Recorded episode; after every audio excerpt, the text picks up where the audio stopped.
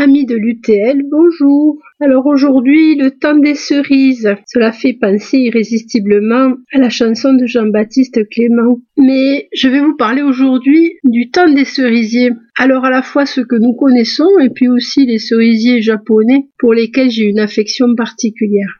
Le cerisier fait partie de la famille des prunus dont nous avons déjà parlé, famille des rosacées, cinq pétales sur la fleur, qui comprend les abricotiers, Prunus armeniana, les pêchers, Prunus persica, les amandiers, Prunus amidalus, et les pruniers, Prunus domestica. En Europe, le premier cerisier qui a été présent est notre merisier, Prunus avium. Avium, on reconnaît la même racine que dans aviaire ou aviation. C'est le prunier des oiseaux. Il est présent donc en Europe depuis le néolithique. Ses fruits sont rouge foncé, sa chair est sucrée, non acide et quelquefois un peu amère. On a trouvé des traces de noyaux sur des sites préhistoriques, ce qui confirme des cueillettes très anciennes. À partir du IVe siècle avant notre ère, le cerisier a été cultivé en Asie mineure, mais il ne s'agit pas du même arbre, c'est un Prunus cerasus qui a été rapporté par Lucullus,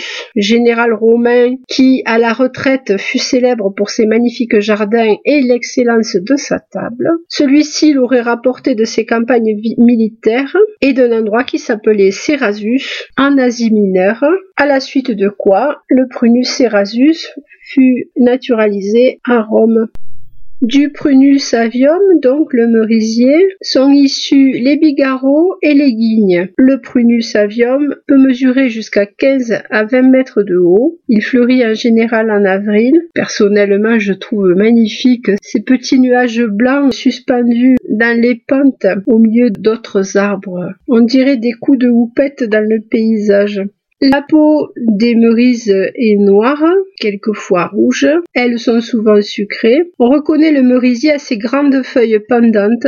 En haut du pédoncule, vous remarquerez également deux glandes nectarifères, les nectaires, qui permettent une bonne identification. De plus, ces grandes feuilles pendantes sont pubescentes au revers, c'est-à-dire qu'elles ont un revers légèrement feutré. Du merisier donc sont issus les bigarreaux. Les donnent des fruits sucrés à chair très ferme. Dans les variétés célèbres, on connaît le burla, le bigarreau Napoléon qui est bicolore avec une face rouge et une face jaune. Et il existe aussi des bigarreaux jaunes qui sont bien pratiques parce qu'ils ne sont pas attaqués par les oiseaux. Les bigarreaux ont absolument besoin d'une fertilisation croisée. Deux variétés seulement, Stella et Folfer, sont auto-fertiles. À ce propos, si votre voisin ne possède pas de cerisier et que vous vous retrouvez avec un bigarreau esselé, vous pouvez aller couper chez des amis une branche d'arbre fleuri dans leur cerisier et le suspendre à l'intérieur de votre bigarreau de façon à ce que les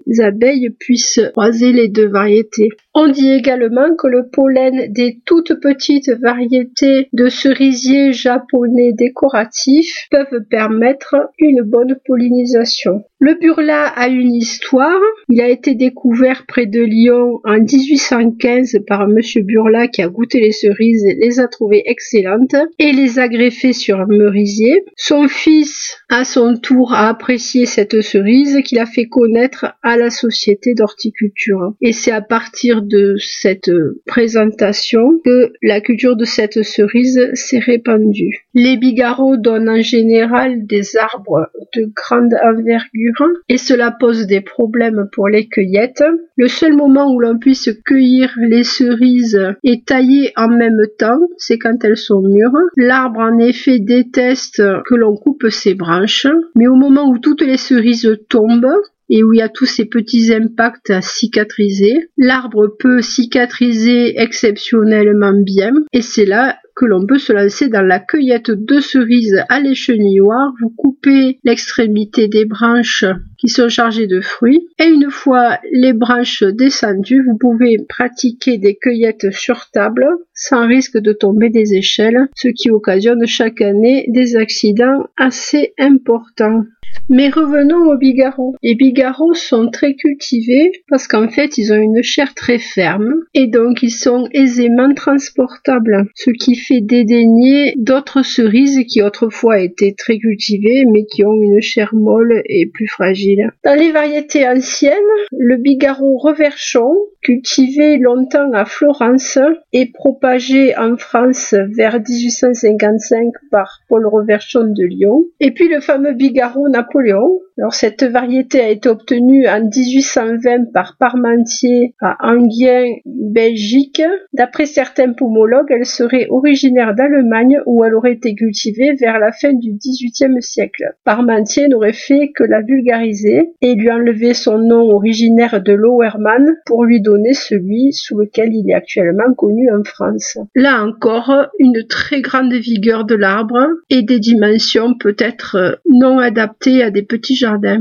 Le porte-greffe, on en a parlé, peut faire varier la hauteur finale de l'arbre. Un bigarreau greffé sur merisier sera de très grande taille. Greffé sur un porte-greffe du nom de cerisier de Sainte-Lucie, il perdra un peu d'altitude. Et puis, pour vraiment réduire la taille finale de l'arbre, les pépinières d'Elbar ont sorti un porte-greffe nanifiant qui diminuerait la taille finale des arbres entre 20% et 40% et on peut se procurer ce porte-greffe dans leur pépinière afin de greffer soi-même si on en a envie des variétés que l'on aurait repérées. Je pense que pour leur part, les pépinières d'Elbar proposent le choix des porte-greffes sur les variétés qui sont en vente sous leur enseigne. Ce qui est assez intéressant, c'est qu'ils ont fait un gros travail sur les cerisiers et qu'ils proposent beaucoup de choix. Ils sont actuellement parmi les seuls à créer de nouvelles variétés à partir de semis. Il faut savoir qu'il faut 15 ans pour partir d'un noyau et arriver à une variété commercialisable. C'est un travail de titan, mais qu'il mène depuis très longtemps, depuis le grand-père Georges Delbar, et qu'il continue de nos jours. Si vous êtes bigarreau, vous pouvez vous régaler pendant de longs mois. Le premier bigarreau à mûrir dans les jardins va être le burla, que l'on peut attendre euh, dans la première dizaine du mois de mai. Et le dernier, c'est l'Edelfingen ou géant d'Edelfingen, euh, avec un H, que l'on trouve assez couramment euh, dans le commerce, qui propose des cerises noires qui arrivent en juin, voire fin juin. Il faut savoir toutefois que les variétés précoces échappent facilement facilement à la mouche de la cerise, ce qui n'est pas le cas des variétés tardives. Je vous conseille cette fois encore de vous rendre sur le site pommepommier.com qui va vous égrener la liste complète des cerises, cerisiers, guignes, gains et griottes que l'on peut trouver en France actuellement dans les pépinières avec les adresses où les acheter et vous allez rêver devant euh, les bigarreaux jaunes, jaune rosé, gros, très gros et avec des noms tout à fait charmants. Mais bon, si vous voulez goûter à autre chose qu'au bigarro que vous connaissez déjà très bien, je vous propose d'aller voir du côté des cerises à chair tendre que l'on appelait autrefois à chair molle. Mais bon, à l'ère du ferme et du croquant, on ne trouve plus de charme à la mollesse, sauf peut-être lorsqu'il s'agit des coussins du canapé. Quelle erreur on se prive ainsi des guignes, les guignes qui descendent elles aussi du merisier, du prunus avium, qui présentent des fruits sucrés, une chair molle donc je persiste. Les guignes sont plus petites que le bigarreau, le noyau est un peu plus gros, mais quel parfum D'ailleurs c'est avec les guignes que l'on fabriquait le guignolet, la liqueur que l'on trouvait dans les placards des grands-mères, et à cause du transport malaisé, elles sont peu à peu tombées dans l'oubli.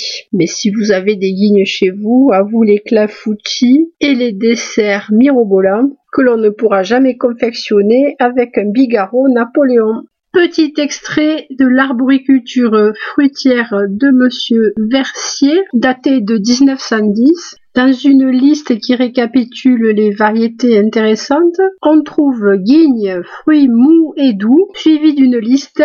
Alors guigne la plus hâtive, dite guigne de la marche, guigne de mai, guigne pour préative, guigne noire hâtive agrofruits, guigne noire de Montreux, guigne d'Annonay et guigne Raymond Oliva. Et toutes ces guignes s'échelonnent de fin mai à fin juin une autre époque et on se rend compte là qu'on a perdu quand même pas mal de choses.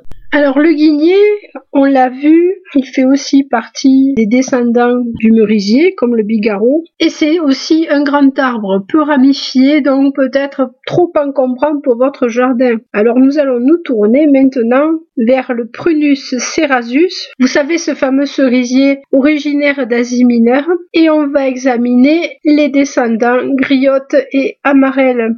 Là, on va se trouver en présence d'un arbre de beaucoup plus petite taille, bien ramifié, facile à mener en gobelet et donc assez bien adapté au jardin actuel. J'ai personnellement eu dans mon jardin un griotier pleureur. C'est un arbre absolument magnifique qui prend des airs de petits cerisiers japonais au printemps et qui ensuite porte des cerises d'un rouge vermillon translucide qui ressemble à des perles de verre. Petites cerises acides certes, mais un arbre vraiment très très beau. Et ce qui ne gâche rien en automne, bien sûr. Les feuilles deviennent rouge orangé et c'est un petit arbre que l'on peut tout à fait intégrer dans une plate-bande de fleurs. Je me souviens que je l'avais reçu par la poste et que le facteur avait été complètement interloqué par cette grande canne à pêche, vu que les branches pleureuses avaient été étendues pour le transport et que cela formait un colis extrêmement encombrant. Bonne nouvelle, les griotiers pollinisent les bigarreaux. Il faut bien sûr que les dates de floraison soient compatibles. Le jus des griottes est coloré, c'est ce qui l'a fait distinguer de l'amarelle, qui est aussi un fruit acide, mais dont le jus est très pâle. L'amarelle de Montmorency est improprement appelée griotte de Montmorency. C'est une erreur, vu que son jus est clair. Il existe aussi une amarelle royale. Toutes deux sont excellentes pour les conserves. Et puis, c'est l'occasion renouer avec ces petits verres désuets dans lesquels on servait la petite cerise à l'alcool avec son petit bout de queue pour la dégustation. Des petits moments charmants qu'on a un peu oubliés. La marelle royale remonte au XVIIe siècle c'est là qu'on a les premières descriptions. On distingue les arbres des descendants du merisier parce que contrairement au merisier, les feuilles sont dressées et vernissées alors qu'on se rappelle que les feuilles du merisier sont pendantes et légèrement feutrées au revers. Dans la liste de pommes et pommiers, j'ai relevé deux griottes, la griotte de Moissac, très juteuse et excellente en confiture, et la grosse aratafia, qui est connue depuis 1590 et qui viendrait d'Allemagne. Alors, amarelle, vous avez dû vous en rendre compte, ça fait penser un petit peu à amaretto. Amaretto, euh, ça vient de amer c'est la liqueur italienne qui sert également à faire des macarons. Petite mention donc euh, pour le kirsch. Alors kirsch que j'ai essayé de faire, alors je vous raconte pas la course au noyau de cerise dans la cuisine. Ce sont de grands moments, mais euh, le kirsch était bon. Cette légère amertume permet un bon mariage avec le sucre. Les cerises classiques sont déjà extrêmement sucrées et ça donne des confitures un petit peu écœurantes. Alors pour compenser ce côté vraiment hyper sucré, vous pouvez à la fin de la cuisson glisser une feuille de menthe dans votre préparation. Cela apportera de la fraîcheur et un goût inhabituel à vos confitures. Pour pouvoir baisser la quantité de sucre dans votre confiture, une autre solution consiste à travailler les cerises avec des groseilles rouges qui apporteront de l'acidité et de la pectine. Faites éclater des groseilles à part dans une casserole. Pressez ensuite les groseilles dans un torchon grossier en récupérant le maximum de jus et de pectine et rajoutez-le à votre préparation aux cerises. La cerise, bien qu'un peu sucrée pour certains régimes, est très bonne pour la santé parce qu'elle contient du potassium diurétique. Les queues de cerise peuvent être aussi employées, vous les gardez, vous les séchez et c'est quelque chose qui est bénéfique pour euh, le circuit urinaire. Et puis, vous pouvez aussi fabriquer du kirsch en broyant les noyaux, bon courage, dans le cerisier, on ne jette rien. Si en plus on pense aux beaux meubles qui ont été faits, surtout au 19e siècle, au début du 20e siècle, avec du bois de merisier, on se rend compte que c'est un arbre qu'il est bon d'inviter chez soi. Alors me direz-vous, bigarreau, griotte, ou le fruit dur, juteux et pas toujours goûteux, ou les griottes un peu amères, il n'y a pas de juste milieu. Eh bien si, on a eu l'idée de les croiser. Prunus avium et Prunus cerasus ont donné ce que l'on appelle les cerises vraies ou cerises anglaises, ou alors, terme que j'adore, duke. Elles sont à la fois sucrées et acidulées, leurs feuilles sont dressées et vernissées, et il y en a énormément de variétés. Les arbres sont beaucoup plus petits, plus branchus, peut-être qu'il est temps de les inviter chez vous.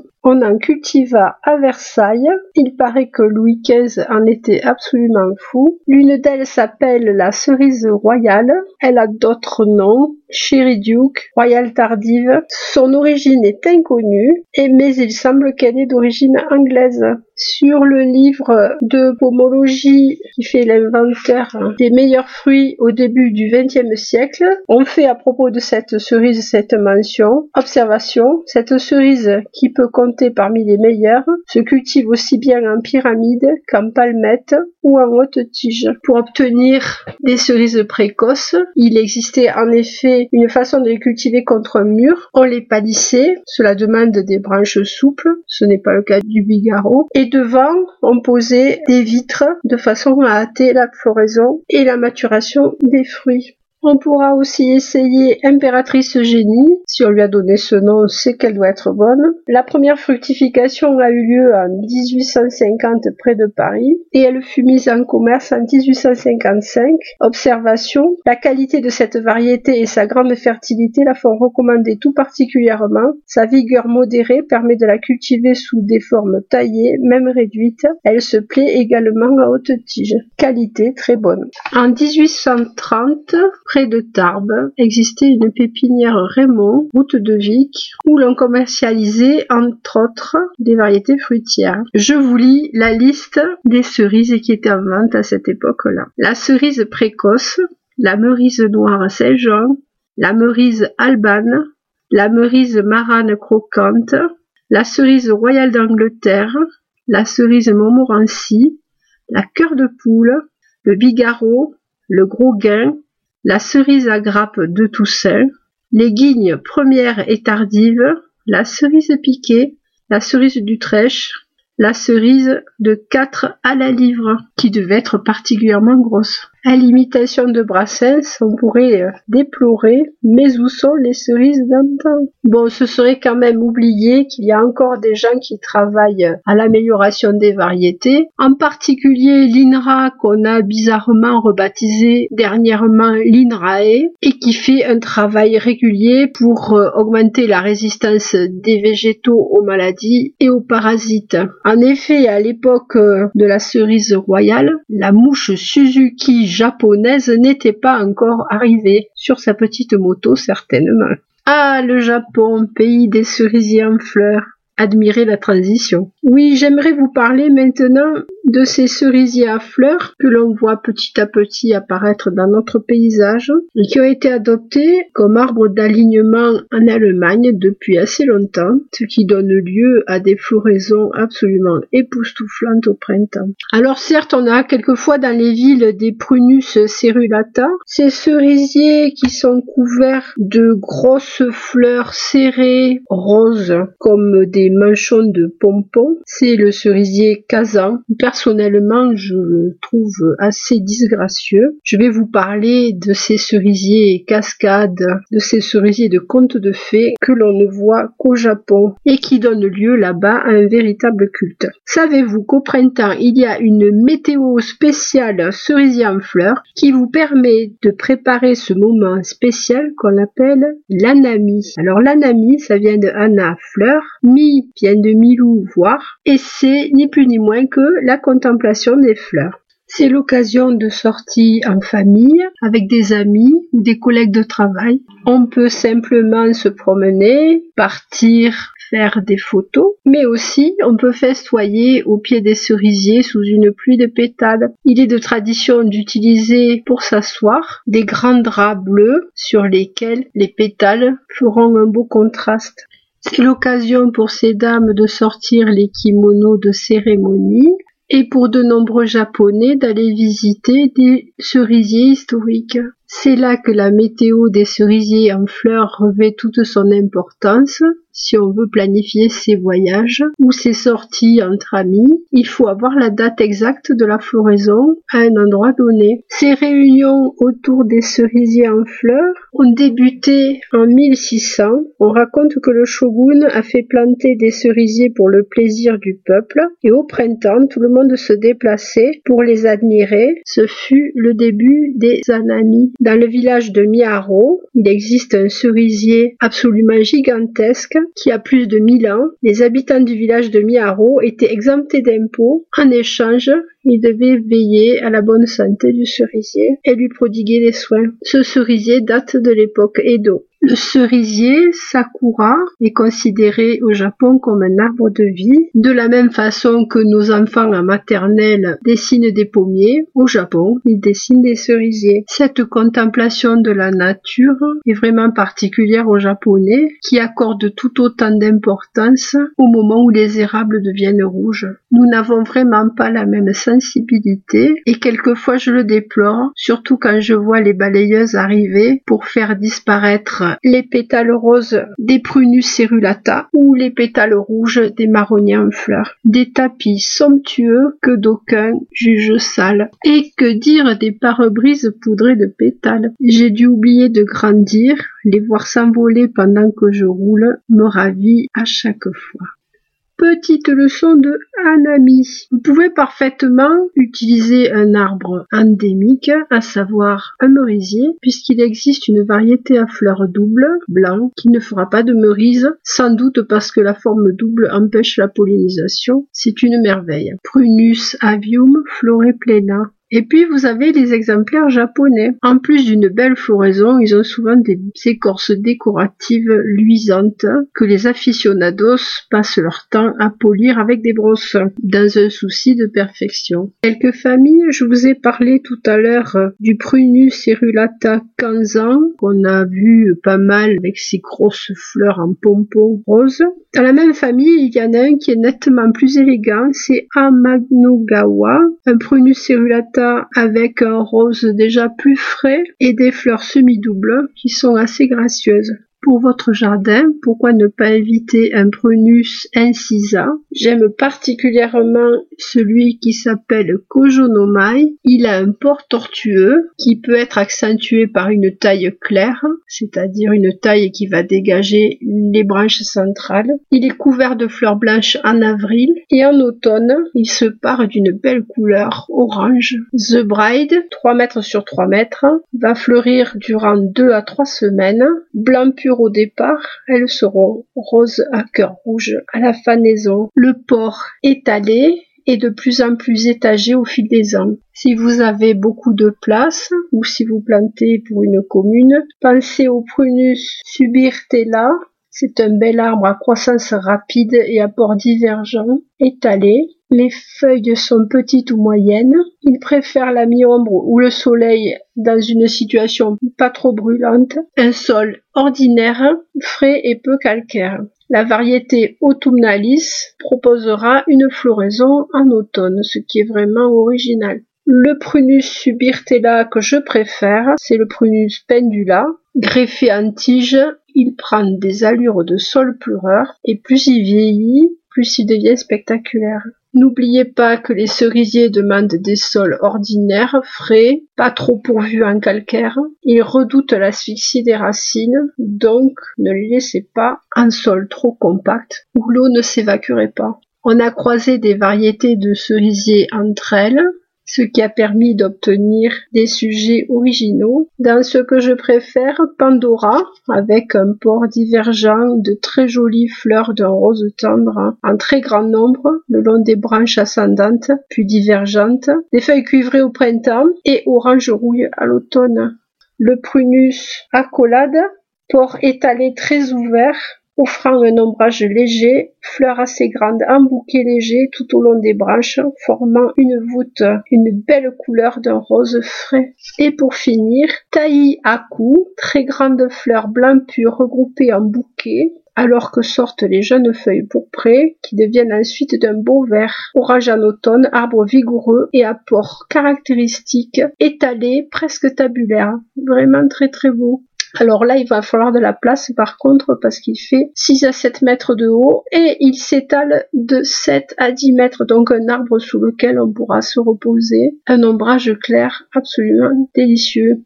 Voilà, je vous laisse chercher, partir à la découverte de nouvelles variétés. Peut-être cela vous donnera-t-il envie d'en inviter un chez vous. Moi, j'en ai vu de très beaux dans des pépinières euh, départementales. Donc, n'hésitez pas à chercher. Vous n'aurez pas besoin de partir au Japon pour trouver quelque chose de bien et à vous dans quelques années un petit pique-nique au pied de votre cerisier. Voilà, je m'en vais vous laisser. Je suis conviée à la fin de la semaine pour ramasser des cerises et je ne manquerai pas de me faire des pendants d'oreilles. Cela aussi fait partie du charme des cerisiers. C'était Annick Valérie. Je vous souhaite de vous porter le mieux possible et d'éviter les indigestions de cerises. À bientôt!